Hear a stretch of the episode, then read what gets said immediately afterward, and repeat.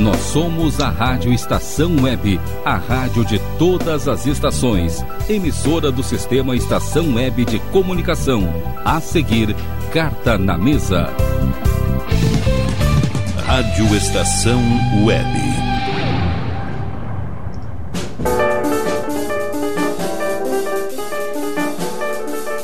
Carta na Mesa.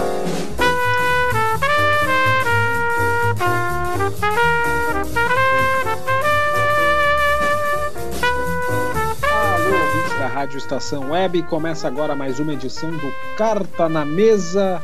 Hoje, terça-feira, 2 de junho de 2020. Tempo chegando com friozinho essa semana no Rio Grande do Sul. Desde semana passada, enfim, o mês de maio já foi um pouco mais friozinho, mas hoje já deu para sentir um pouco mais esse ar gelado, que enfim, nós estamos perto do solstício de inverno aqui no hemisfério sul do planeta, então tendência vai ficar ainda mais intenso nas próximas semanas. Igor Natush, o que, que os ares de junho trazem, meu amigo? Boa noite. Boa noite, Vicente. Boa noite, colegas, queridos do Carta na Mesa, ouvintes da Rádio Estação App. Eu espero que nos traga alguns ventos de mudanças positivas, tanto no cenário coletivo quanto no nosso cenário pessoal, na nossa vida, no nosso coração, na nossa capacidade de se integrar, integrar aos outros. Porque eu acho que é disso que todos nós estamos precisando. Nós estamos precisando de mudanças, de novos áreas que, que, vem, que arejem o nosso ambiente, que criem uma sensação de renovação, porque é disso que nós estamos precisando, é disso que ah, as no nossas comunidades, a nossa sociedade está precisando, é disso que o mundo precisa. É verdade, Igor, é verdade. Eu te chamei justamente com essa pergunta porque eu sabia que tu tinha muito a dizer sobre esses, essa situação nesse comecinho desse mês de junho, final de maio aí que estão sendo bem tá nos últimos dias. É, mas enfim, também acho, também acho que é uma mudança que vem para para melhorar, Igor, com certeza. Marcos Bernaula, muito boa noite. Boa noite, boa noite, Vicente, boa noite, Igor, boa noite todo mundo aí é, na sua casa, né? É, e eu tô aqui em Córdoba, na Argentina. É, muito frio também, os últimos dias vem, tem sido muito, muito frios aqui. Eu tô na casa dos meus pais, na verdade, aqui no norte da cidade. É, já teve alguma mudança assim é, na sociedade, começou a sair as pessoas, mobilizar um pouco aí. É, tranquilo, aqui não temos tantos casos é, de coronavírus, estou aqui, está começando a se, se mobilizar, então aproveitei e vim aqui a visitar meus pais. É a situação parecida com Porto Alegre, né? Eu acho que é um, um, paralelo bem parelho. Eu não sei exatamente quantos casos nós temos em Córdoba, enfim, mas aqui é dos lugares do país no Brasil que felizmente tem menos casos.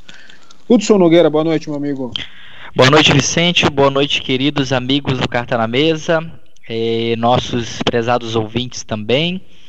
Pois é, chegou o friozinho aqui pelo Paralelo 30, as bandas do Paralelo 30, no momento onde o mundo todo está vivendo uma, em alguns pontos, na verdade, não o mundo todo, mas uma certa insurgência que emerge devido a ações estatais que destratam os direitos humanos, direitos de igualdade. Hoje, por exemplo, é, nas redes sociais, nós vemos a campanha Blackout Thursday, que é tudo preto na terça-feira, numa tradução literal. É uma forma de manifestação em homenagem ao, ao estadunidense George Floyd, que foi assassinado pela polícia semana passada, né? E então acabou o assassinato brutal dele e covarde acaba, acabou desencadeando uma onda de protestos no mundo todo, sobretudo nos Estados Unidos. Então é uma forma que as pessoas estão usando para demonstrar solidariedade mesmo à distância. E espero que junho é, venham mais insurgências como essas, porque é preciso reagir. É preciso reagir a tudo o que está acontecendo de repressão. Marcos Almeida Pfeiffer, boa noite. Boa noite, Vicente Fonseca, boa noite. Rogério Barbosa, gratidão mais uma vez por esse espaço privilegiado, espaço importante para todos nós, para todas que acompanham uh, o esporte, o futebol. Hudson Nogueira, querido, querido Marcos Bernaula, Igor Natucci e Lourenço está por aí? Tá, tá, tô tá. Aqui, tô aqui. Um beijo para ti, um beijo para todos vocês. E é nessa, nesse sentimento, né? A gente respira junto, né? Uh, do que o mundo está passando. O Hudson trouxe informações aí também. Os Estados Unidos está num ponto muito de ebulição muito forte também. O Brasil, é, com. Hoje até ouvi depoimento do, do, do, do, do árbitro, ex-árbitro Márcio Chagas da Silva, né, e muito contundente, muito forte, ele afirmando, né, tacitamente, é, categoricamente né, da existência de racismo em Porto Alegre e mais ainda pelo estado do Rio Grande do Sul e dos fatos que estão se, se verificando e, e a gente pulsa junto aí, né? A gente sofre, a, a, a gente tem a, a, a, força interna muito forte, isso, isso é o que nos, nos, que nos move, nos motiva para seguir lutando e perceber uh, todas essas famílias aí que estão sofrendo aí, que é um, são sofrimentos uh, irreparáveis uh, de irmãs e irmãos que estão sendo vitimados por uma política aí totalmente nociva, né, predatória, sectária. E, e, o sentimento de falar, de trazer essas. Não, não podia ser diferente, né?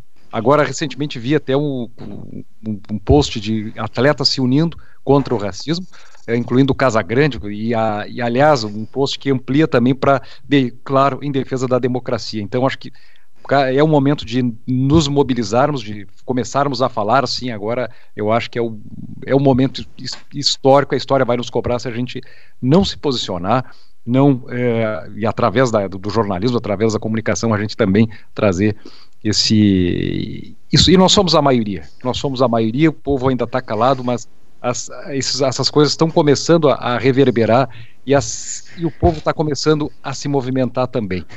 Então é, e essa terra como disse Gilberto Gil já vou começar estendendo um pouquinho Gilberto Gil disse uma vez quando o Brasil parece que está indo para o abismo o abismo é muito pequeno porque nós somos muito maior. Essa, essa terra é muito maior que isso. E, isso, e, o, e a, a força desse povo maior do que tudo isso. Uma boa noite. Não, não, não, não, precisamos encerrar o programa com isso, Marcos. Embora teu depoimento tenha sido maravilhoso. Olha, não, não, é, é, esse finalzinho do depoimento do Marcos do, do, foi suficiente para encerrar o programa, né? Recomeça. Acho que vocês têm que recomeçar o programa. Toca muito isso. Não, eu, eu, eu iniciei uh, falando, enfim, só jogando uma pequena centelha né, de fogo, uhum. uma pequena faísca para vocês, porque eu sabia que ia pegar fogo, essa combustão ia ser bem rápida, porque, enfim, nós vivemos uma semana, uh, por motivos muito tristes, né, mas nós vivemos uma semana histórica, né, e, enfim, com pandemia, ao mesmo tempo que com um assassinato brutal e, felizmente, reações muito fortes contra, eu também espero que seja um momento marco de um momento diferente. E muito triste, né, Lourenço? 2020 a gente ainda tem que falar de racismo, né, cara? Boa noite. Boa noite. Uh, com certeza, penso que, o, que os amigos já deram uma introdução bem, bem importante, bem suficiente para não, não, não vejo como devo acrescentar muito, além de me solidarizar, com, concordar com vocês, assinar embaixo. Esses dias eu vi uma frase que, que é verdade, que é como é cansativo viver um momento histórico. E nós estamos vivendo momentos históricos. Eu, eu, tô, eu toda hora, até acho que foi nos primeiros cartas nesse momento de pandemia que eu, que eu, que eu disse: nós no futuro vamos lembrar o que estávamos fazendo uh, durante, uh, durante esses dias, porque são dias especiais, são dias Uh, aí não vai nenhum valor positivo ou negativo, são dias especiais. Primeira coisa é isso. Então a gente vai sempre lembrar. E, eu fico feliz que pelo menos o, o Carta na Mesa tem sido um, um solstício, um pequeno momento em que a gente consegue pelo menos Uh, sem deixar de fazer um, um, um, apanhado da situação atual, sem deixar de, de sofrer também pelo que está acontecendo, mas a gente consegue ter esse, esse suspiro que para a gente é mais em relação ao passado, que é o que nos deixa feliz falar do passado, porque o nosso presente pouco tem oferecido e o nosso futuro é incerto, mas uh, renova a satisfação de estar com, com os amigos e, e, esse momento é muito especial na minha, na minha semana e penso na semana de todos. Ah, com certeza, né? Um momento especial para todo mundo e, e, viver um momento histórico numa época de hiperconectividade e informação o tempo todo é ainda mais cansativo do que seria uh, antes da internet, certamente. Né? É um, eu não me lembro exatamente, eu tinha seis anos de idade, como é que era ali na, na Constituição de 88, ali, eleição de 89, eu me lembro que era muito intenso, assim, a, o cenário, enfim, eu mesmo como criança sentia aquilo, mas assim, não, acho certamente não da mesma maneira como a gente sente hoje em dia, com esse excesso de, de, de informações e estímulos que a gente recebe o tempo todo e, e reações a falas, enfim, das mais bizarras e horrorosas possíveis a, a outras mais conciliadoras. Né? Então, é realmente assim um momento cansativo. Mas a gente está aqui para descansar um pouco a cabeça nossa e dos ouvintes uh, e falar um pouco da, daquilo que nos alegra, né? Que é o futebol. Uh, hoje, nessa semana, no grupo que do Carta é na Mesa. é, pois é. o que, que, é isso, né, Marcos? Não vamos esquecer o que, que é isso, né? Percussão. Uh, eu acho que foi o, o senhor, o Lorde dos desafios, Hudson Nogueira, que lançou o desafio dos estádios, foi o Lourenço? Ah, Quem foi que lançou? Hudson. Não, o, o Lourenço é, deixou a bola quicando, né? A bola quicando não, na verdade foi um lançamento intencional, daquele estilo Roberto Carlos cruzando, de Dani pega no, no ar e manda no ângulo do goleiro do Bayern Leverkusen. Mas é.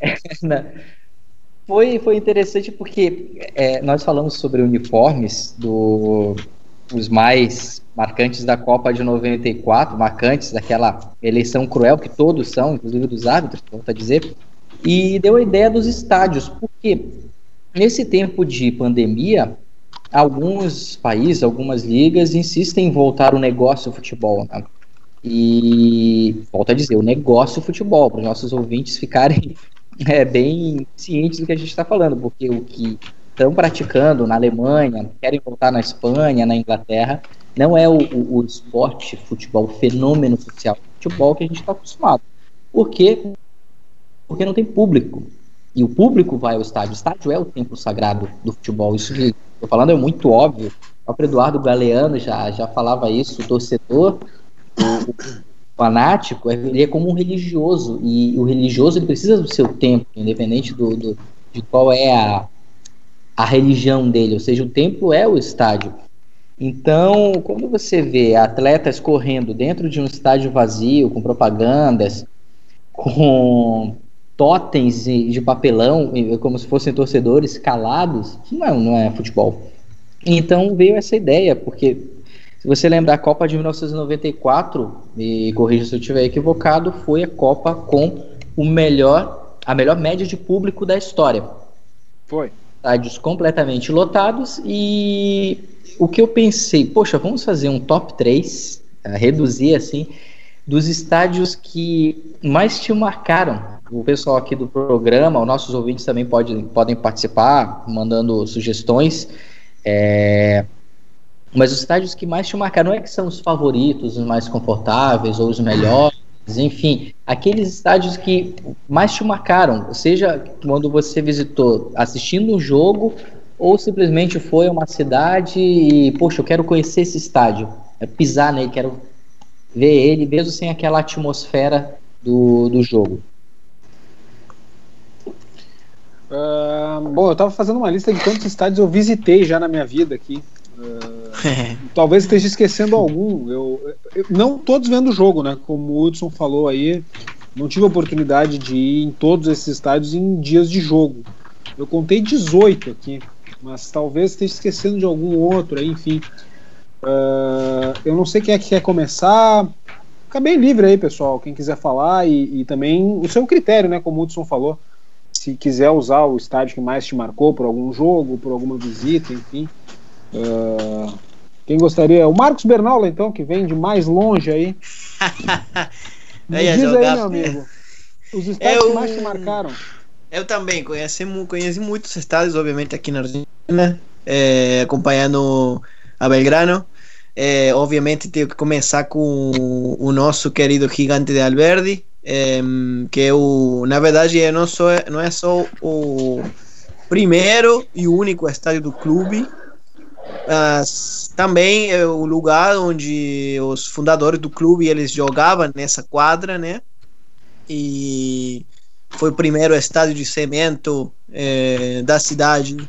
Um, e é, também está localizado num bairro muito muito popular, muito histórico. É, agora, o final de semana passado, a gente fez 51 anos de um evento histórico que foi o Cordobaço, que foi uma rebelião falando da, da dessa é, reações que, que, que, estamos vendo. Essa foi uma reação muito, muito importante que começou aqui na cidade contra a ditadura daquele momento. E é um bairro muito popular, tem muitas é, coletividades peruanas, bolivianas, é, é um bairro histórico. E então, bom, esse é o nosso estado, se bem é pequeno, né? É, foi. É, teve uma expansão agora, tem quase 30 mil lugares no estádio, na verdade é o nosso templo, a nossa igreja. É, não mudaria. Na verdade, o que eu sinto quando estou chegando nesse estádio, eu não, não vou sentir nunca em nenhum outro lugar do mundo. E bom, tirando a minha casa, né? É, é, eu, eu, eu, também eu fiquei pensando tem o estádio monumental de River, né? Que é, por vários motivos, né? Eu conheci, fui, fui uma vez só. Foi quando o Belgrano foi promovido para a primeira divisão numa batalha épica contra o River Plate, que foi rebaixado no mesmo momento, mas é na verdade não tem importância, né? Um clube pequeno que foi rebaixado para a segunda divisão e aí a gente voltou para a primeira divisão numa uma situação épica, né? Em um estádio que foi o palco da nossa primeira Copa do Mundo e tal. É um, foi uma uma, uma situação muito muito épica. A gente também não sabia se ia sair vivo daquele lugar, porque os hum. torcedores do River eles destruíram o estádio, sei lá, é, fogo. E o último que eu colocaria nesse top 3 seria o Couto Pereira, de Curitiba. É, porque, bom, o Belgrano foi o primeiro jogo oficial na Copa Sul-Americana. É, jogou fora do país e foi o Belgrano contra o Coxa. A gente ganhou esse jogo incrivelmente. A gente é, foi uma viagem é, inacreditável, né? De ônibus até Curitiba. É, 5 mil pessoas lá. Na, é, na verdade, que é uma situação épica também. E eu colocaria com uma, uma menção honrosa o Olímpico Monumental, né? Que é também eu não conhecia o jogo, obviamente, porque já estava. A arena já existia, né? Mas foi um palco do treinamento da Copa do Mundo 2014. E hum, o estádio estava sendo utilizado, né? E. Hum, bom, eu acho, eu acredito que ainda está. Não sei como, como se encontra nesse momento. E eu queria perguntar para vocês como é a situação desse estádio, o que você sente, né? Falando um pouco disso, de que o que eu sinto quando eu é, caminho nas, nas ruas do meu bairro, no, no meu, meu estádio, minha, minha cancha, meu lugar. É, o Grêmio foi como tirado, eu senti isso, né? Eu senti que o Grêmio pertencia nesse lugar e, e agora esse, essa sensação é meio inexplicável, né? Eu não sei o que vocês acham disso.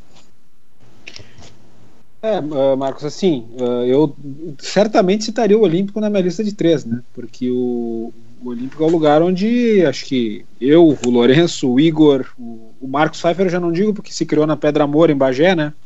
Mas a gente se criou vendo futebol no Estádio Olímpico, né? E o Olímpico não tem sido mais utilizado, eu acho que é inclusive depois da Copa de 2014 ou no final de 2014 que ele parou de ser utilizado inclusive para treinamentos, quando o CT do Grêmio ficou pronto ali do lado da arena. E, e é muito triste a situação né, do, do Olímpico. Assim, está abandonado, tem um impasse jurídico do Grêmio com a empresa que construiu o estádio, né, e esse impasse não é resolvido, o terreno não pode ser vendido, não se pode fazer nada, ele está simplesmente se deteriorando naquele lugar ali que tantas alegrias a torcida do Grêmio viu por mais de 50 anos. Né. Aqui no, no... Tanta história, né? Exatamente. Então, aqui no Brasil, a gente não tem essa ligação tão forte do clube com o seu bairro como a gente tem na Argentina. Né? Uh, o Grêmio mesmo já havia trocado de bairro uma vez. Né? Ele foi fundado ali uh, onde é o Parque Moinhos de Vento hoje em dia. Uh, e se mudou para o Olímpico em 1954. Ficou 50 anos lá também. E, mas ainda assim, uh, eu acho que toda uma geração de pessoas, várias gerações de pessoas se criaram naquele entorno ali. Eu não sou saudosista, né? Eu até dei uma entrevista esses dias falando sobre isso, até vou depois citar isso. É, eu vi, eu vi. É, tu ouviu. Então eu não sou um cara saudosista, eu acho que, enfim, eu uh, acho que a Arena é um lugar que, dentre os estádios novos, é um dos que melhor tem acolhimento do torcedor, né? Porque, enfim, tem um espaço para arquibancada, a, a, ficar de pé, né? A torcida ainda consegue se sentir um pouco, um pouco mais representada. O preço do ingresso não é tão abusivo como em vários dos estádios novos, mas é evidente, né, que todo gremista que viveu o estádio olímpico ele sente saudade. Não quer dizer que ele não goste do estádio novo, mas que sente saudade do, do, do estádio antigo, né? E eu tenho lembranças de quase 300 jogos assistindo o Grêmio no Olímpico que são, são mágicas, né? Eu não sei se o Lourenço viu vários desses jogos comigo, não sei se ele tem alguma coisa a colocar nesse sentido. Olha, Vicente, hum, eu penso que eu concordo contigo. Eu também não, não sou da linha mais saudosista, tenho. Aliás, sou, sou muito saudosista, os ouvintes devem saber disso. É, uma mas, coisa é gostar do passado, a outra coisa é viver em função disso. Né? Gostar do é... passado, de um passado bonito, todo mundo gosta, né?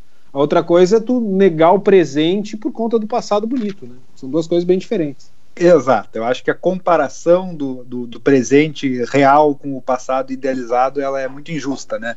E eu acho que em relação ao Grêmio, eu concordo. Eu acho que o Grêmio fez um movimento importante uh, em relação à Arena. É óbvio que questões ali de contrato, enfim, tem N questões que, que a gente acaba podendo melhorar, mas eu penso que essa mudança do Grêmio, eu, eu, eu tem um, um fator específico em relação à ida para a Arena que eu acho muito interessante, que é o fato de o Grêmio, que é um time uh, frequentemente uh, associado com, com o lado elitista da, do, do Estado, e não sem algum motivo, em determinado momento, mas o Grêmio vai para uma região popular uh, da cidade, uma região uh, mais pobre de Porto Alegre, é mais parecido uh, com, por exemplo, o que acontece em La Boca. E eu acho que isso é, é um movimento importante do Grêmio, medida que o Grêmio abraça essa, que o torcedor do Grêmio começa a abraçar essa região, começa a aceitar isso aí não como um ponto negativo, porque muito se diz que o estádio é mal localizado. Então, quando o Grêmio a partir de um certo momento, depois que o Grêmio vai para lá, se começa a criar uma cultura de Humaitá. Uh, e quem vai em jogo do Grêmio percebe o quanto fica especial aquela região em dia de jogo.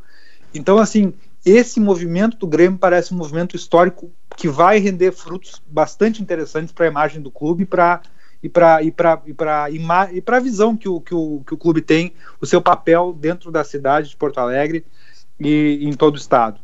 Então, assim, eu gosto muito de. Eu sou suspeito, eu gosto muito de Brarena. Nunca tive dificuldades que outras pessoas aparentam ter. Entendo quem, quem tem, é uma região realmente de difícil acesso, é diferente da região uh, do, do Olímpico, que é uma região mais central na cidade. Quem conhece Porto Alegre sabe disso. Mas eu, eu acho esse movimento muito interessante. Então eu também, eu não tenho, eu não, eu não, tenho sentimentos mal resolvidos em relação a essa mudança. Tenho saudade do, do Olímpico, mas, mas aceito a Arena e, e, curto o presente do Grêmio em relação a isso. Eu acho que essa, ah. essa questão que o Lourenço levantou é bem interessante, né? O cara que, que, que tem esse lado também, esse olhar bem pro social, uhum. né? Uh, essa coisa de se juntar, e eu acho que realmente, né? Quem vai em jogo do Grêmio na Arena percebe. claro, e era uma questão de tempo existir, né? Existe já uma relação ali do, do torcedor do Grêmio com o entorno do estádio, com viver aquela região no dia do jogo, né? É, eu acho que esse é um processo muito, muito interessante, mas que, na minha opinião, depois de algum tempo ele acabou congelando, na verdade. Eu acho que a gente começou uh, com essa promessa muito interessante. Eu acho que, de certo sentido, ela se concretizou de fato. Se tem uma, um, um clima muito mais popular, mas eu acho que isso tem que ser uma simbiose e o que tem sido feito ali naquele entorno da arena não tem refletido essa simbiose. Eu acho que fica muito é, é bacana, é, é emocionante, aquece o coração se sentir no meio de um ambiente popular que dê esse ar de de humanidade, de esse cheiro de povo no melhor sentido possível para a experiência de ir para o estádio de futebol. Mas eu acho que o estádio de futebol também tem que devolver alguma coisa para a comunidade. Eu acho que a presença da arena ela tem que, ela tem que devolver, ela tem que entregar para a comunidade do Maitá, para a comunidade do entorno, mais do que tem integra, entregado. E eu acho que é muito complicado a gente estar tá num estádio que parece que foi colocado com uma, um helicóptero, chegou e largou. É um, uma nave extraterrestre que pousou no meio do bairro do Maitá. E ainda é essa sensação que, que causa a arena. A arena ela não combina com o ambiente no sentido de que ela acabou não revertendo em progresso efetivo de infraestrutura, de capacidade de acesso para aquela região. Então, eu, eu concordo sim, eu acho que a Arena ela, ela tem essa função ainda mais potencial de fazer com que, o, com que a, uma área popular da cidade engrandecida, seja favorecida a partir da presença do Grêmio. Também acho muito interessante essa perspectiva de, da, do Maitá, daquela região se tornar o bairro de Grêmio. Eu acho que seria uma coisa muito bonita e eu acho que isso está em processo, não sou crítico demais com relação a isso, mas eu acho que falta o Grêmio devolver alguma coisa para o Maitá. Acho que o Maitá já deu muito ao Grêmio e eu acho que está na hora do Grêmio dar um pouco para o Maitá, e isso evidentemente passa também pelo poder público, que precisa resolver os problemas todos daquele entorno, as necessidades de investimento, para que de fato o bairro cresça junto com o Grêmio e não seja apenas uma espécie de moldura popular para o Grêmio. Sim, eu concordo, né? Eu, eu, eu queria só adicionar que, que é, é, isso, né? O que, o que a simbiose entre o clube e o bairro, né? Aqui Belgrano tem muitas atividades dentro do bairro, muitas atividades, muitas lutas, lutas também que são parte do clube. Então, é, eu acho que é um pouco isso, né? Porque senão o estádio está aí, né? Como um, um shopping center que abre é, Exato. uma vez é, cada, sei lá, 10 dias. Verdade. E essa entrada do Grêmio num bairro uh, popular não é exatamente novidade, né? Porque o Olímpico era também um local bem parecido com o Maitá nos anos 50, né? Uh, era distante do centro da cidade. Hoje em dia, claro, é uma região central, mas Porto Alegre não era tão grande assim em 1954. Né?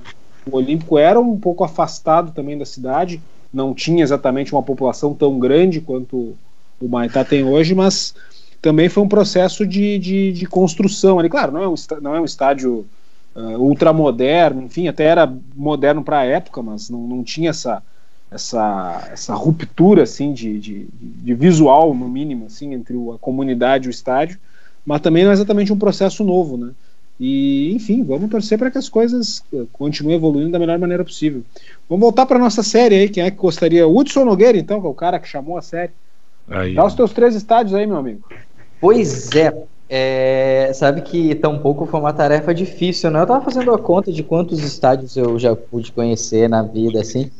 E beirou os 30, são 28, porque eu levei em conta o Sadi Schmidt, de Campo Bom, estádio Olha só, o cara viajou mesmo. E o estádio em Colônia do Sacramento, no Uruguai, é, que eu me esqueci o nome agora, eu vou me fugiu o nome da cabeça. Aliás, falando em Uruguai, uma nota de rodapé aqui, eu quero novamente quebrar o protocolo, né? Que geralmente nós costumamos mandar abraços aos nossos ouvintes, saudações. Mas nós temos, vocês sabem que a nossa audiência aqui do Carta na Mesa, ela não tem fronteiras, né? É, Alberto é Supit, né? Argentina. Uhum. Então, agora é, quero mandar um abraço especial para o meu amigo Augustin Balmaceda Tá em Agostinho Balmaceda, tá em Montevidéu, torcedor do Nacional do Uruguai. E tá esperando eu falar do Grande Parque Central, o primeiro estádio do continente. Se nós estamos falando do estádio hoje, amigos, é porque o pioneiro deles foi o estádio do Nacional de Montevidéu, 120 anos. Que é, estádio palco da primeira Copa do Mundo, estádio que teve um suicídio de um, de um zagueiro do Nacional que tirou a vida após ter falhado num clássico, enfim, Nossa. Estádio que é repleto de história. Tive a oportunidade de, em 2010, assistir um jogo da Libertadores da América, do Corinthians e Racing de Montevidéu, não era o Nacional. Corinthians Uhum. e Racing de Montevidéu, foi na cancha do o Gran Parque Central. Então, um abraço pro Agostinho Balmaceda, que está na nossa escuta, e também é, pro meu amigo Josué Chapeliquem, torcedor do Aliança Lima do Peru, está nos escutando nesse momento lá em Lima. Que maravilha. Que grande abraço pra ele. Bom, Eu vou começar o, o top 3 aqui do- dos estádios que mais me marcaram. O primeiro é justamente lá no Uruguai, o Centenário. Estádio Centenário, que é um estádio lindíssimo, estádio velho. É, velho, mas ao mesmo tempo com a questão saudosista, ele é um estádio onde onde você está, você consegue ver bem o jogo. Olha só. É, então eu fui há, há 10 anos, assisti um jogo lá do Penharol contra o Juventude do Uruguai, o único time do interior do Uruguai naquela edição do, do Mugicão 2010. E, e é, na época que o Uruguai era governado por Pepe Mujica. É, então, é é um estádio que me marcou muito. É, ele tem a cara da seleção da Celeste Olímpica. Eu fiquei imaginando aquele estádio lotado no jogo da, da Celeste jogar ali. Deve ser um território muito hostil, muito hostil. O segundo estádio mais marcante que eu tive a oportunidade de ir foi Hernando Siles, em La Paz, palco da Casa da Seleção Boliviana, onde o Brasil perdeu seu primeiro jogo na, numa eliminatória de Copa do Mundo em 1993, show do El Diablo Echeverri, e eu tive a oportunidade de não estar na arquibancada, mas sim lá no campo, atrás do gol, fazendo fotos do jogo Bolívia 1, gol de Marcelo Moreno, Argentina 1. Olha só. E nesse, nesse dia é, foi, foi um, um duelo muito especial, né? Onde estava Lionel Messi em campo, por um lado, e do outro lado entrou, acabou entrando no segundo tempo Arce, Javier Arce, Olha jogou só. no Corinthians em 2007, muito conhecido na torcida corintiana como Vai a Merda Arce. Por quê? Porque o Arce, no, no jogo que praticamente selou o rebaixamento do Corinthians em 2007, tinha- teve a oportunidade de fazer o empate, mandou a bola no tobogã do Pacaembu. Então o narrador de uma rádio de São Paulo gritava, vai Arce, vai Arce. Quando o Arce finalizou, ele mandou essa. Enfim, então, e do outro lado, a seleção boliviana era treinada novamente por Javier Ascagorta. E tinha a difícil missão de levar a, a, a La Verde ao Mundial aqui no Brasil de 2014. Não conseguiram. Bom, para finalizar, o terceiro estádio que me marcou muito foi o Estádio Nacional de, do Chile. Estádio que foi palco de atrocidades é, durante o, o golpe militar no, no Chile. E para vocês verem como, como as pautas são, são conexas, né? É, falamos de estádio que consideramos um templo sagrado e o Estádio Nacional do Chile tem um espaço atrás de um dos gols que ele diz assim: um povo sem memória é um povo sem história. E onde ele preserva ainda as arquibancadas de concreto da época onde o estádio virou um campo de concentração, tortura e assassinato.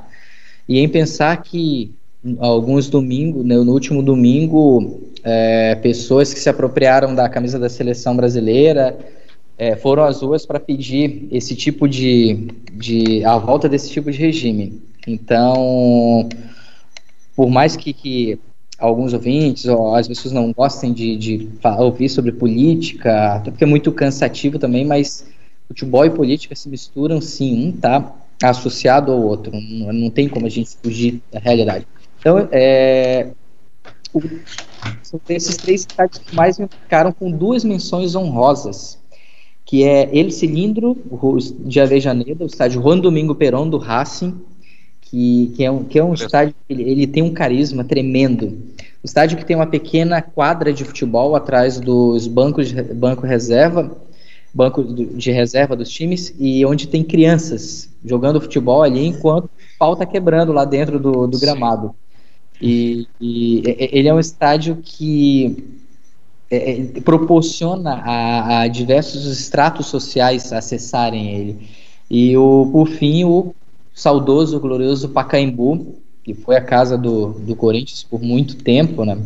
É um estádio belíssimo, belíssimo, só a fachada ali do Pacaembu já é algo arquitetonicamente belo e é um estádio também muito agradável de ver jogo. Então, para começo de conversa seriam esses três. Esse, na verdade, esses cinco, né? Os três e as duas menções honrosas. E aí, Marcos Pfeiffer, quais são os teus estádios, meu amigo? Olha, eu vou começar. O primeiro estádio que eu fui na vida, o primeiro jogo, eu fui, não fui a muitos estádios, não. Aí, o Hudson é um homem viajado, bonito, linda história, Hudson, que coisa uhum. boa. Trouxe tanta coisa do Peru, trouxe é, Bolívia um, trouxe a história do, bom dos dois estádios do Uruguai históricos, né, o Centenário, o Parque Central também lindo, tanta tanta informação linda aí. E agora puxar da memória o primeiro jogo de futebol que eu fui na minha vida no estádio foi. Eu não vou considerar o campo do Cruzeiro e do Botafogo de Dom Pedrito. eu, eu, que chega, chega até a figurar no futebol profissional aí na série Mas por que D. não? Chegava a fazer alguma alguma disputa ali é, com, com os times de Bagé. O grande, o grande momento da vida né, é, dos clubes do Cruzeiro e do, e, do, e do Botafogo de Dom Pedrito era jogar com o, o Bagé e com o Guarani. Enfim, eram clássicos ali da fronteira sudoeste. E depois o primeiro jogo assim que é, fui no estádio aqui foi Internacional, fui ver um jogo do Internacional com acho que Inter Juventude no Gauchão, isso era 87 por aí, vitória do Inter de 1 a 0. Jogava Norberto, jogava Laércio, Amarildo naquele time. Se não me engano, Ademir Maria era goleiro. Enfim, Juventude ainda com aquela camisa toda verde, né? Verde e branco, calção branco e meias verdes. Depois, aí sim, uh, em Portugal, o Beira-Rio é um estádio, é, na, na, na, antes também da reforma, é impactante, né? É, e vi um Grenal também no Beira-Rio, vencido pelo Grêmio, gol do Caio, 1 a 0 acho que foi em 1990. Uh, também marcante, marcante momento ali. E tive alegria. Bom, ao Olímpico já fomos várias vezes, inclusive com uma, portando mariolas né, no Estádio Olímpico Monumental. É verdade. Essa história ninguém sabe... acredita, mas eu sou prova de que ela aconteceu. Depois única vez em que um policial militar no Rio Grande do Sul vi ele rir durante uma revista em estádio de futebol. Ele apalpou o bolso direito de Marcos Pfeiffer, perguntando o que, que ele tinha no bolso, e era um pacotinho de tijolinho mariola. Que maravilha. Tijolinho mariola para o Marcos Bernal, talvez não conheça, é um, é um docinho de, a base de banana que é comercializado aqui no Rio Grande do Sul. É, uma... E, e o, o, o policial achou pitoresco o fato do Marcos estar usando aquilo ali. Que, que, que, jogo foi aquele, hein? 2000 e... Aquilo foi um Grêmio Atlético Paranaense em 2009. Paranaense. Paulo é, Autuori na Casa Mata do Grêmio. Paulo Autuori. E era a estreia do Mário Fernandes no Grêmio, não era? É, talvez tenha sido um dos primeiros jogos do Mário Fernandes. Os primeiros jogos do Mário Fernandes, é, fez uma bela partida. Interessante. A dupla, a dupla de ataque era Herrera e Maxi Lopes do Grêmio. Herrera Apesar disso, o, o, Grêmio jogou muito bem, ganhou de 4 a 1 Pois é, jogou Max Lopes, lembro, lembro. Que coisa boa trazer isso aí, essa experiência.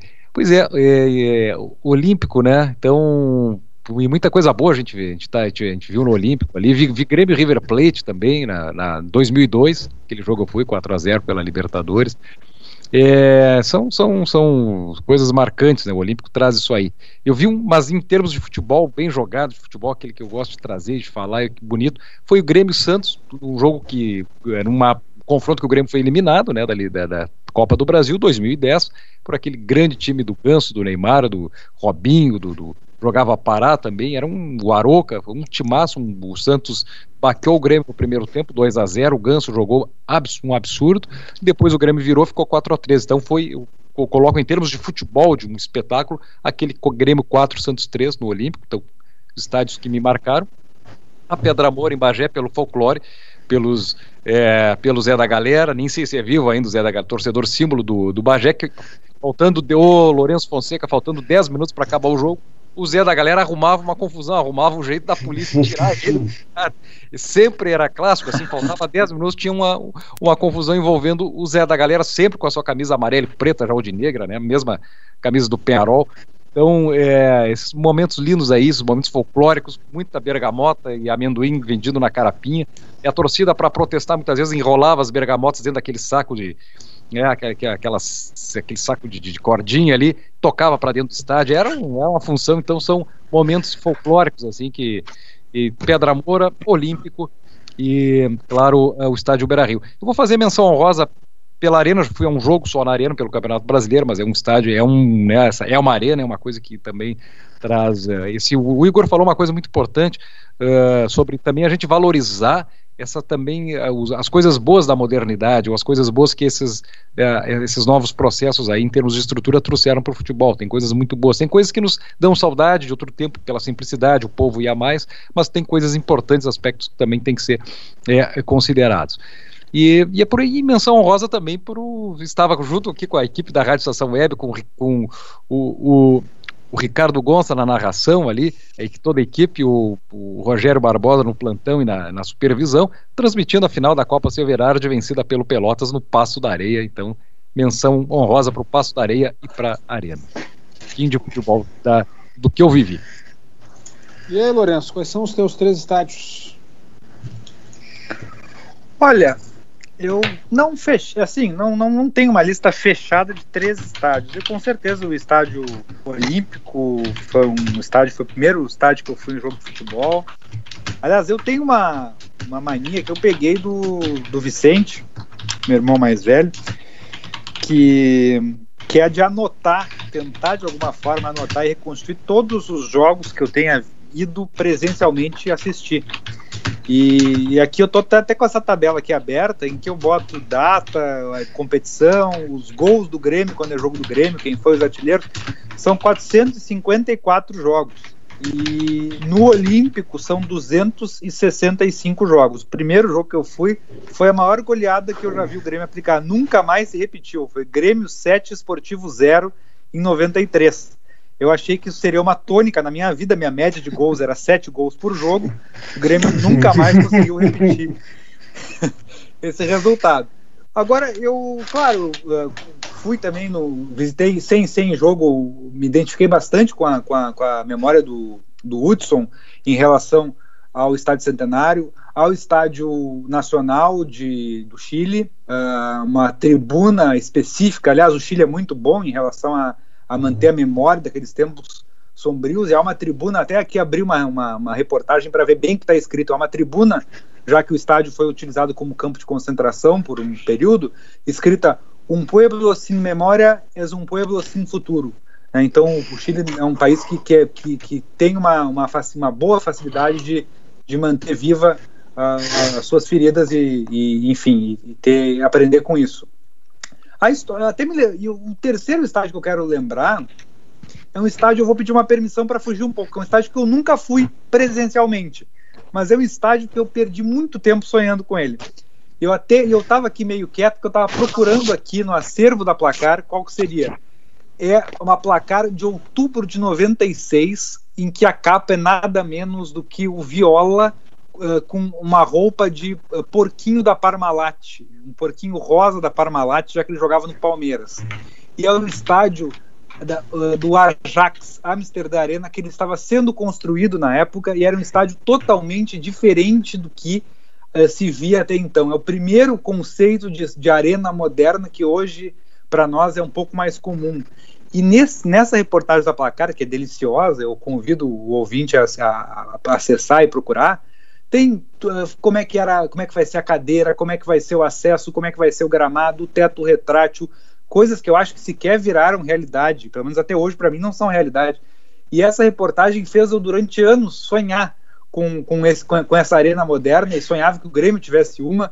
E foi algo que me. um sonho que eu tive sem nunca ter ido na Amsterdã Arena. Acho que alguns até já podem ter. Eu nunca fui, mas esse estádio posso dizer que me marcou. E Lourenço? seria o meu, um, um terceiro o estádio que eu botaria como um estádio que mais marcou, mesmo sem ter ido. Lourenço, um adendo ao teu comentário da Amsterdã Arena, que é muito curioso que a maior atmosfera dela, não, não fui ainda a, a, ao estádio, mas a maior atmosfera desse estádio, que há, há, alguns anos, é justamente no intervalo dos jogos, quando o sistema de som executa, durante os 15 minutos de intervalo, Three Little Birds, do Bob Marley, e a massa do Ajax canta Enlouquecida. Inclusive, um dos filhos do Bob Marley, é, se eu não me engano, foi o Damian Marley, um dia foi convidado pela direção do Ajax, pela torcida, entrou em campo e puxou Three Little Birds com ao som de quase 50 mil pessoas cantando durante o intervalo. Igor ah. Natush, teus três. Ah, desculpa, Lourenço, você ia fazer um comentário? Não, não, a, a reportagem da placar é maravilhosa. Um adendo só, eu estou na frente do computador, então à medida que foram falando algumas coisas, eu fui, fui anotando. O, o jogador do Nacional que cometeu suicídio, é uma, o Nacional até lançou um uniforme vermelho em homenagem a ele, que ele é realmente fechou o centenário do suicídio dele, se não me engano, ou do nascimento dele, que é o Abdon Porte. Esse jogador, ele, assim, a história do suicídio dele, algum ouvinte pode já saber, mas a história do suicídio dele é mal explicada. Se acredita muito uh, ao fato de que ele já estava num ocaso da carreira e que ele já não ia mais ser aproveitado no Nacional, e era, a Nacional era a vida dele. E ele deixou uma carta uh, com um poema junto com o seu corpo uh, ao cometer o suicídio. Eu vou só ler aqui o poema rapidamente, que é muito forte, algo que só acontece com o Nacional mesmo. Aqui, ó. Nacional, ainda que em pó convertido e em pó sempre amante, não esquecerei um instante o quanto te amei. Adeus para sempre e Abdon Porte, dentro do estádio, hum. uh, deu um tiro e cometeu suicídio em 1918. Faz mais, fechou 100 anos há pouco tempo. É apenas isso. Apenas isso, Uau. eu arrepiei aqui, bicho. Não foi de frio, não. Tá louco, cara. É. O futebol é uma coisa impressionante, né? Coisa impressionante que faz com a cabeça das pessoas. Igor Natush, não te mata e me diz quais são os seus três estádios, por favor. Não, não, não, não, não pretendo tirar a minha própria vida, pelo contrário, gosto muito dela e pretendo seguir com ela por bastante tempo para aproveitar o futebol em todas as suas esferas. Obviamente, né, como torcedor gremista, o Olímpico é um estádio que tem uma importância muito grande na minha na minha formação como ser humano, nem digo como apreciador de futebol, mas como ser humano, era um estádio que no qual se gerava uma espécie de, no meu caso, uma espécie de ritual, né? Porque eu estava a uma viagem de ônibus de 15 minutos de distância do, do, do estádio olímpico. Muitas vezes resolvi assistir jogo do Campeonato Gaúcho, faltando meia hora para o jogo começar, botava a camiseta do Grêmio, pegava um ônibus descia ali e ainda chegava a tempo de comprar uma pipoquinha antes da partida. Então, essa proximidade, né, essa, essa ideia de que o, o, Olímpico ele era o quintal da nossa casa, ele era uma, uma extensão nossa, enquanto torcedor gremista, que podia estar ali muito próximo, obviamente, no meu caso, por uma localização da minha residência, mas de qualquer maneira, essa proximidade. O Olímpico é, uma, é um marco na minha trajetória. Sempre que tenho oportunidade de passar por lá atualmente e ver a situação de abandono no qual se encontra, tem um pedaço, um pedaço do, da minha alma, do meu coração que chora ao ver aquela situação. Mas, enfim, acho que não é o momento de ficar falando de coisa triste, mas o Olímpico ele é muito marcante para mim, com toda certeza. Eu tenho que mencionar também, até certo ponto, uma obviedade mas é um, é um lugar é o, que é um dos grandes templos do futebol mundial, o Maracanã, no qual eu tive oportunidade de assistir uma partida, assistir um Fla-Flu no dia 31 de maio de 2015, um jogo vencido pelo Fluminense por 3 a 2 no Campeonato Brasileiro, ou seja, eu pude estar no Maracanã assistindo um dos momentos máximos da existência de um estádio como o Maracanã, que é ter oportunidade de assistir um Fla-Flu, o clássico, que é um dos grandes clássicos do futebol brasileiro e mundial. Foi viver essa realidade, aquela coisa que a gente via das imagens antigas da televisão, né, da, das disputas da, da, das Copas e tudo mais, ter a oportunidade de estar lá, né, nesse templo do futebol, de, de ir até lá, de viver toda a sensação de me deslocar para o estádio, voltar do estádio numa situação de um clássico tão importante para o futebol, é uma coisa que me marcou muito também. E eu queria citar também, acho que é importante, dentro daquela discussão que a gente estava fazendo, dos estádios que são próximos né, do, do bairro, que criam uma simbiose com o seu bairro, com a sua comunidade. O estádio Conde Rodolfo Crespi, a gloriosa Rua Javari, o estádio do, da grande Juventus paulista, um lugar maravilhoso, é um lugar em que eu gostava muito de ir assistir jogos de futebol enquanto residi na cidade de São Paulo. Né, tive a oportunidade, inclusive, lá de assistir um jogo entre a Juventus e o Taboão da Serra, no qual um jogador extraordinário surgiu, acabou com o jogo, depois foi disputado por, eh, por Santos e Grêmio, veio pro Grêmio, mostrou todo o seu futebol, glorioso lateral direito Tony, brilhou demais naquela partida. E eu me lembro que eu falava com todos: olha, pessoal, esse Tony que o Grêmio está trazendo joga muita bola. Eu assisti ele jogando lá na, na rua Javari, jogou demais. E de fato jogou demais mesmo, mas infelizmente não chegou a cumprir a sua promessa. Mas a Rua Javari, lá, o Conde Rodolfo Crespi, ele é um estádio que nos traz todo esse sentimento do, da, do futebol do bairro, da integração de um bairro a, a, a, com, com a sua com o seu clube. Eu assisti um dos jogos que eu assisti lá, ele começou uh, três horas da tarde de uma quinta-feira, um horário pois é. absolutamente uh, inadequado para que as pessoas em geral assistam um jogo de futebol. E eu tive a oportunidade de ver pessoas no, no, no, estacionamento do estádio, pessoas de terno e gravata, tirando o terno, tirando a gravata e colocando a camiseta da Juventus e já indo para a arquibancada. Isso foi uma, uma, uma, cena singela até certo ponto, não de grande importância, mas que me emocionou muito e que até hoje me emociona quando eu lembro de mas como. É de, dessa, dessa proximidade, dessa, de, dessa simbiose, dessa conexão entre as pessoas que moram num bairro, no caso do bairro da Mooca, em São Paulo, e, e o estádio, né? E, a, e, e essa, essa, essa esfera do, do, do, futebol como parte da, de um ecossistema do bairro, eu acho muito bonito. Eu queria fazer só uma citação. Né? Teria muitos lugares que eu poderia citar. Eu acho que é legal a gente lembrar, por exemplo, o estádio dos Eucaliptos. Eu não assisti nenhum jogo no Eucaliptos, mas foi o estádio de Porto Alegre que recebeu pela primeira vez uma Copa do Mundo, tive a oportunidade de estar lá antes dele ser demolido, e Verdade. foi uma muito marcante para mim também. Poder citar, por exemplo, o Mineirão, que é um outro tempo do futebol, é um lugar maravilhoso, mas eu queria citar o estádio Cristo Rei, em São Leopoldo, porque eu, eu, eu tive a oportunidade de, lá de assistir uma partida muito marcante para mim, que foi é, a vitória do Aimoré sobre o Gaúcho de Passo Fundo, na final da Terceirona Gaúcha do ano de 2013. Eu estava lá, pude assistir o jogo nesse estádio, e eu assisti essa. E aí, por isso que eu faço a citação, acima de tudo, assisti esse jogo sentado na, na que talvez seja a única arquibancada ecológica do Brasil, que é o Barrão do Cristo Rei. Cristo Rei Cristo Rei tem um enorme barranco, para os que não conhecem, ele tem um grande barranco que cobre tranquilamente, talvez um terço para mais da área do, do, do estádio, e, e, se vendem ingressos para o barranco. Então, no caso, eu, eu assisti o jogo pagando módicos três reais, sentadinho na grama do barranco do Cristo Rei. E cuidado e eu acho que... Exatamente, exatamente. Então, também ter essa oportunidade de de uma, de uma coisa da assistir o futebol numa sensação aquela mesma sensação que tu sentes quando senta uh, e fica assistindo teus colegas jogando no areão esperando a tua oportunidade de entrar em campo e participar da pelada. Então acho que tudo isso também puxa para um elemento mais orgânico futebol. Então eu cito esses três estádios Olímpico pela questão emocional Maracanã pela história poder assistir um Fla-Flu o estádio da Rua Javari pela conexão do bairro com o clube e o Cristo Rei por ter essa maravilha, essa coisa maravilhosa de ser talvez um dos estádios mais ecológicos do mundo.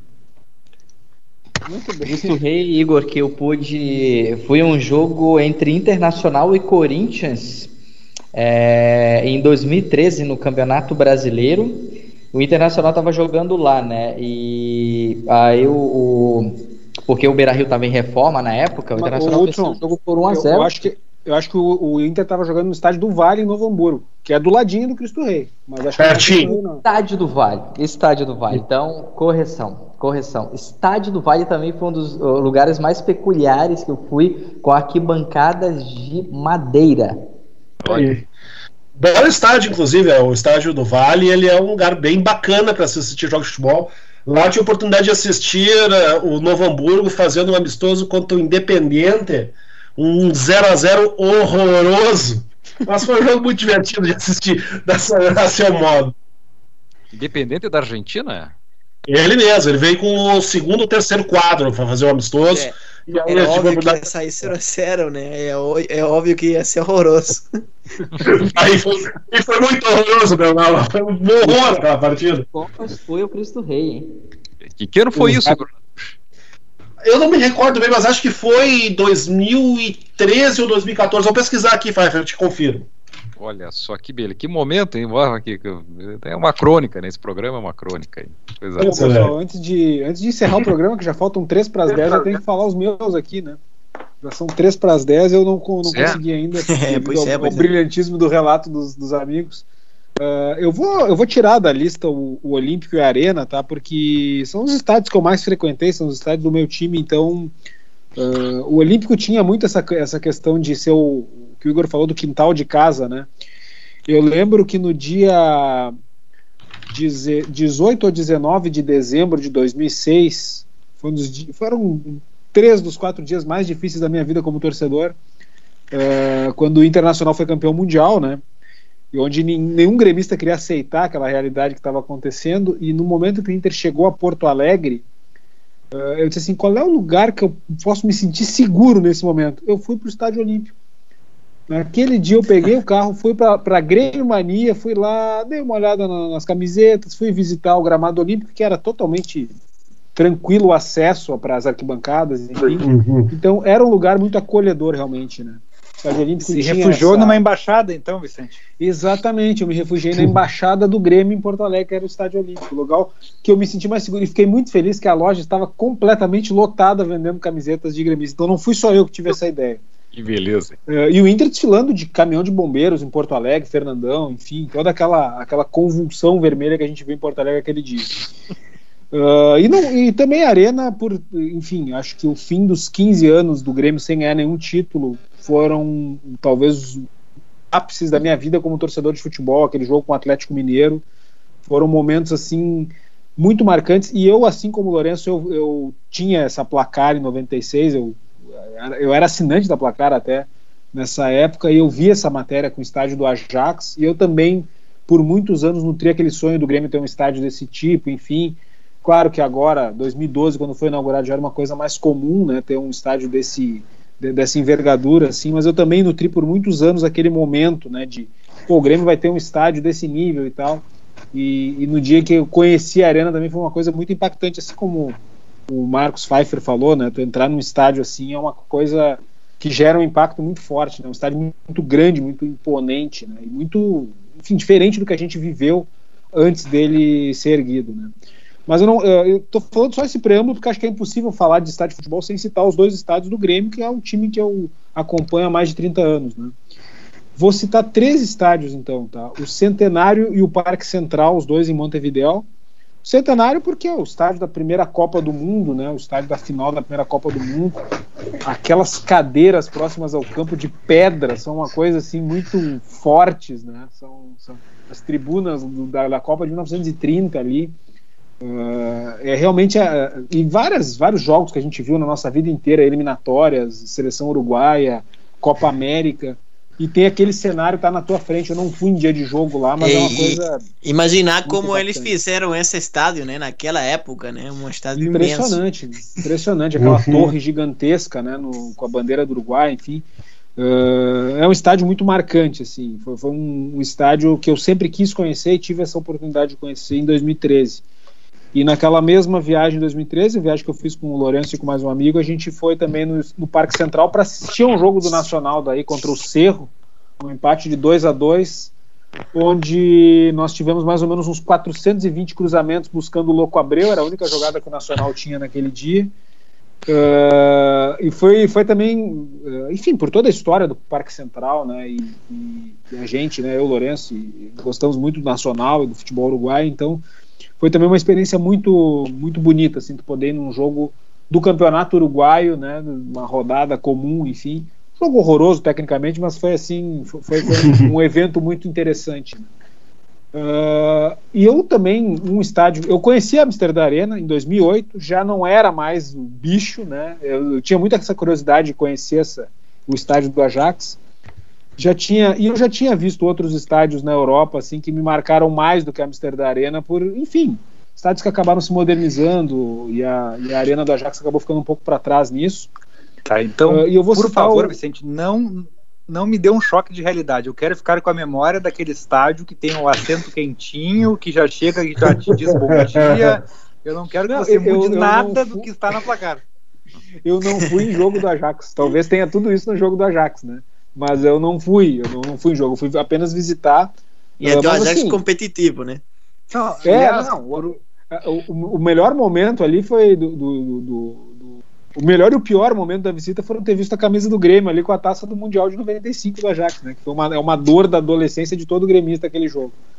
Mas eu vou citar o Santiago Bernabéu do Real Madrid. Por mais antipático que possa parecer esse meu comentário, mas ele é um estádio impressionante. Para quem puder um dia ir a Madrid assim, vá conhecer o Santiago Bernabéu. É um estádio impressionante. O tamanho dele, a imponência dele é uma coisa incrível. assim A estrutura que ele tem por dentro. eu não- o Real Madrid não é exatamente o clube que eu mais admiro, mas assim é um estádio impressionante. É um estádio que me marcou muito, assim, por ser o maior que eu já fui. E eu tenho três estádios antes de encerrar o programa que eu queria citar que eu gostaria muito de conhecer, mas que eu não conheço, mas eu queria muito conhecer esses três estádios. O estádio Azteca da cidade do México, Pá, acho que Ah, é um estádio olha, que eu eu topo. tenho é um sonho de conhecer. É um sonho que eu tenho de conhecer. O estádio Defensores del Chaco em Assunção, no Paraguai, não sei se algum de vocês conhece. Eu tenho Já sonho de fui, conhecer esse estádio. Fui, mas é, é, não em jogo. É, tava vazio, foi só pra visitar mesmo. Estive ali vistoriando o gramado, enfim. É, é um estádio que eu tenho muito sonho, porque é um cenário de Libertadores muito clássico, né? O Defensores del Chaco. E, evidentemente, o Estádio Nacional de Tóquio, né? Que é o estádio onde o Grêmio teve a sua maior conquista e onde o verdadeiro Mundial Interclubes, e agora vai ter um monte de Colorado, o verdadeiro Mundial se jogará. O que, que ele foi arrumar, né? 10 da noite. Não, não, tô brincando. Todas as conquistas são, são maravilhosas, enfim. Mas eu tenho. eh, A do Corinthians a- também? As duas? as- Corinthians de casaco Eh, se posicionando. Quem viveu o Mundial dos anos 90 se lembra com muito carinho daquelas finais entre clubes sul-americanos e europeus disputadas lá em Tóquio. Uh, pessoal, uh, nós já estamos com 10 e 4. Vamos fazer um, um movimento rápido para encerrar o programa, fazer cada um a sua saudação final. Queria encerrar mandando um abraço para um amigo Vinícius Pereira Cruz, lá de Belo Horizonte, que me entrevistou no podcast Passe Longo semana passada e que eu convido todos a acompanharem a entrevista também, quem quiser aí saber um pouco mais da minha história em relação ao Grêmio, enfim. Uh, um grande abraço para o Vinícius, que está lá em Belo Horizonte nos escutando, é nosso ouvinte, e foi uma grande honra participar dessa entrevista contigo, Vinícius. Hudson Nogueira. Então, quero deixar meu boa noite especial, boa noite seguido de um abraço para os nossos ouvintes, já de sempre, né? Sebastião Cataldo, que mandou aqui o top 3 dele, a Bomboneira, bosteiro fanático, Maracanã e o José Mafitani do Vélez. Mas eu tive azar que quando eu fui na Bomboneira, o Defensores del Chaco não tinha jogo. Eu só entrei ali, conheci, muito bonito. Agora, claro, imagina aquilo com a atmosfera, a bomboneira com 50 mil pessoas, defensores do Chapo com 45 mil, deve ser incrível. E também um salve especial para o Everton Zabel, meu amigão corintiano. Everton Zabel, que é do Gaviões da Fiel, que apoia a presença da, da torcida nos atos antifascistas, em defesa da democracia. Um grande abraço, Everton. Igor Natush. Bom, então só para confirmar a informação que eu fiquei devendo para o nosso querido Pfeiffer, o jogo entre Novo Hamburgo e Independente aconteceu no dia 14 de julho de 2012. Foi um 0 a 0 pavoroso. O treinador do, do, do Independiente, do, do Independente, não, do Novo Hamburgo, era Lisca Louco. E depois, no próximo programa, eu conto uma historinha a respeito do que, que aconteceu no decorrer da partida. Mas só para deixar então um abraço a todos os nossos ouvintes e desejar a todos que tenham um mês de junho muito bom, que tenham um mês de junho com muita esperança acima de tudo. Vamos tentar manter o nosso brilho no olhar, a nossa disposição de transformação positiva, que os canalhas não roubem o brilho do nosso olhar, não serão capazes de fazer isso, serão enfrentados hoje e sempre, e fogo em todos os fascistas. É isso, queridos. Igor Natush. Marcos Pfeiffer. Então, um sambinha rapidinho, pra, com todo esse. Parece atual esse samba de Luiz Carlos da Vila dos anos 80, foi gravado pela Simone, talvez alguns se lembrem. Um dia meus olhos ainda hão de ver na luz do olhar do amanhecer. Sorrir o dia de graça, poesia, brindando essa manhã feliz, do mal cortado na raiz, do jeito que o mestre sonhava, e o não chorar o não chorar e o não sofrer se alastrando. No céu da vida o amor brilhando e a paz reinando em santa paz. Essa mensagem que a gente vai junto aí, com, disse o Igor Natush, fogo no olhar, muito amor no coração, que o amor fortalece e não desaba a gente. A gente vai seguir com muita saúde, com muita luz e com essa força magnífica que tem esse povo brasileiro. Um beijo para todas, para todos. Marcos Bernaula. Bueno, un abrazo a todos. Eh, cuídense, cuídense eh, mucho y bueno, hay que reaccionar, hay que rebelarse, hay que responder a este momento complicado eh, que estamos viviendo en todo el mundo. Así que bueno, ese mensaje para todos. Un abrazo de nuevo, no lo quiero hacer muy largo. Eh, abrazo para ustedes, abrazo para todos los oyentes de este gran programa y muchas gracias Vicente y a todo ahí el equipo de Carta na Mesa. Lourenço Fonseca. Ah, é sempre uma satisfação estar com os amigos, é, aprender com os amigos, ou, ouvir, ouvir essas histórias de cada um e, e, compartilhar um pouco daquilo que a gente tem em comum. Acho que cultivar é uma coisa muito importante, nós temos feito isso. Um grande abraço e uma boa semana para todos. Bom, é isso, pessoal. Eu queria só encerrar uh, falando, enfim, mandando meu grande agradecimento a todos os nossos ouvintes. E pelo que o Hudson falou, temos audiência na Argentina, no Uruguai, no Peru. Que coisa! coisa. Tá, tá, grande, cara. Tá grande a coisa. América Latina, olha, tá, tá bonito de ver. Praticamente uma Libertadores esse programa aqui. Tá uma coisa maravilhosa. E, enfim, eu queria mandar o meu maior respeito a todos os meus amigos e a todo o povo negro pelo, pelos acontecimentos que aconteceram na semana passada. Total solidariedade à luta de vocês. As pessoas que retrucam falando ah todas as vidas importam. São as mesmas pessoas que querem sair para a rua defendendo aí a economia em vez das vidas. Então é um discurso que não serve. E todas as vidas importam, eh, importam realmente, mas as, as vidas dos negros, as vidas negras, certamente eh, são as menos lembradas nos momentos onde a gente pensa se importa ou não.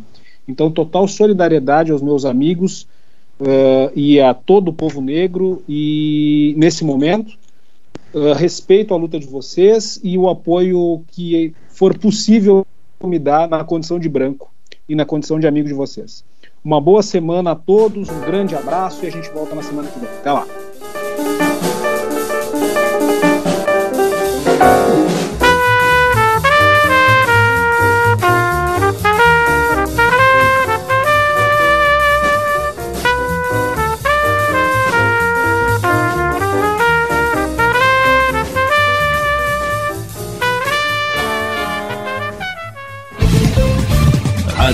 Estação Web.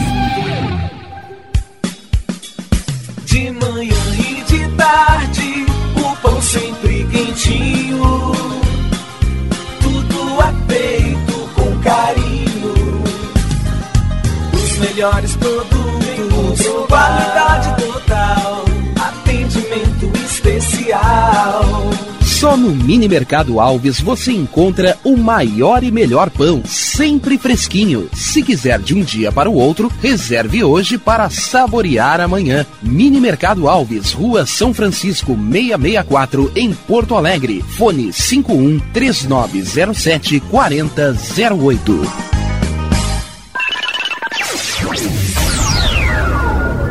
Internet O Sul. Conexão via fibra ótica sem necessidade de linha telefônica. Sua casa com internet sem limite de navegação. Conheça os planos corporativos especiais para empresas. Ligue 51 3483 3900 ou acesse internetosul.com.br. O Clube Chimarrão de Estância Velha conta com a melhor estrutura de lazer e entretenimento para você e sua família. Venha conhecer o centro de treinamento com academia de musculação, taekwondo, zumba, judô kids, muay thai, krav maga, boxe e tai chi chuan, além de escolinhas de futebol de campo e futsal masculino e feminino. Avenida Brasil 2621 em Estância Velha. Fone 51 999 14 7063. Clube Chimarrão. Inovação e compromisso com você. Chega de pagar aluguel, more no que é seu. JF Construções e Reformas oferece a oportunidade que você esperava para construir a sua casa própria. Toda a linha de casas pré-fabricadas e reformas em alvenaria. Conheça as opções para pequenas ou grandes construções e solicite orçamento sem compromisso. JF Construções e Reformas, o caminho certo para dar adeus ao aluguel. Rua Vereadora Olívia Emília Brum 670 em Palhoça, Santa Catarina. Fones 48 999 27 14 46 ou 991 12 5663. E tá na rua desde cedo, bateu aquela fome, não tem muito dinheiro no bolso? Dá uma passadinha na Rodalu. Ambiente agradável, ótimo atendimento e a maior variedade em petiscos, porções e lanches. Um gostinho de comida caseira. Lancheria Rodalu, Avenida Bento Gonçalves, 175 em Porto Alegre. Fone 51 3377 0915.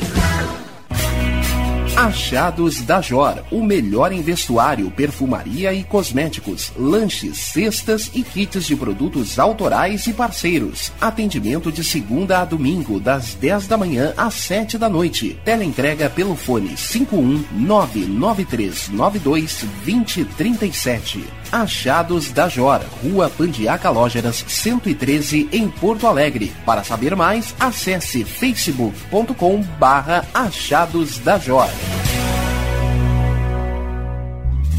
Primavera, verão, outono, inverno. O que você ouve? Estação Web.